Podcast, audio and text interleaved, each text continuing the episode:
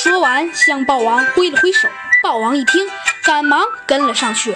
他追了猴子警长好几圈，终于他筋疲力尽地坐在了地上。猴子警长满头大汗，砰的一下倒了下去。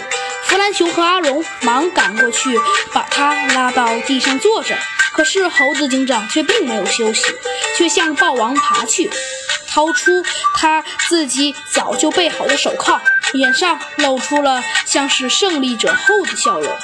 豹王却在那一刻猛地站了起来，大叫了一声。只见他的身体又变大了，衣服完全的被撑破了，长出了八块腹肌，眼里露出寒光，犬牙露出，舌头吐出，一副诡异的样子。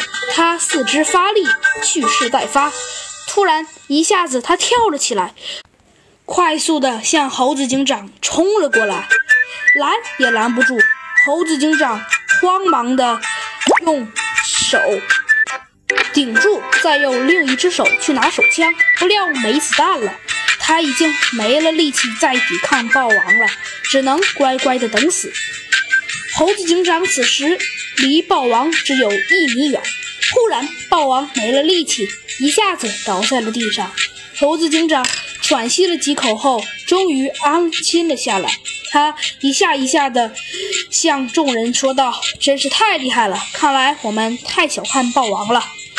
唉，真不知道他是怎么变得如此凶猛的，感觉已经没法给他铐上了。”猴子警长的话突然停了，他把手伸进一个地板缝里，掏出了一个棕色的小小的药丸。猴子警长把它拿到手电筒下照了照，仔细地瞧了瞧，摇了摇头，把药丸递给了弗兰熊。